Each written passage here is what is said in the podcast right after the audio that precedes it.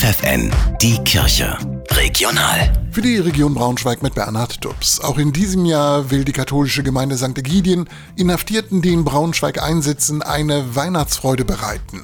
Geplant sind Päckchen im Wert von 15 Euro, sagt Gefängnisseelsorger Markus Galonska. Der Inhalt? Dinge, die also den Alltag versüßen. Kaffee zum Beispiel, Tee, Zigaretten ist etwas sehr, sehr Wichtiges für viele und natürlich auch Süßigkeiten. Das Geld für diese Päckchenaktion sammelt die katholische St. Egidien-Gemeinde in Braunschweig.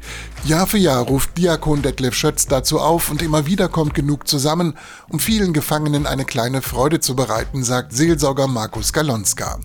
Eine Geste, die viele der Inhaftierten tief berührt. Weil sie sich von der Gesellschaft nicht geachtet fühlen oder es zumindest vermuten, dass keiner an sie denkt. Und das zu erfahren, dass also auch Menschen einfach die Motivation haben und den Willen, an sie zu denken und für sie etwas zu tun, das ist, denke ich, ihnen sehr, sehr wichtig. Für Strafgefangene da zu sein, ihnen eine Freude zu bereiten, für den katholischen Seelsorger ist das eine selbstverständliche Konsequenz aus dem christlichen Glauben. Der christliche Glaube sagt, dass Gott jedem Menschen eine Würde gegeben hat. Das ist der Grund, warum es unser Gebot ist, sich den Menschen zuzuwenden und sie genauso zu behandeln. Weihnachten verteilt Markus Galonska dann gemeinsam mit Justizvollzugsbeamten die Päckchen an bedürftige Inhaftierte.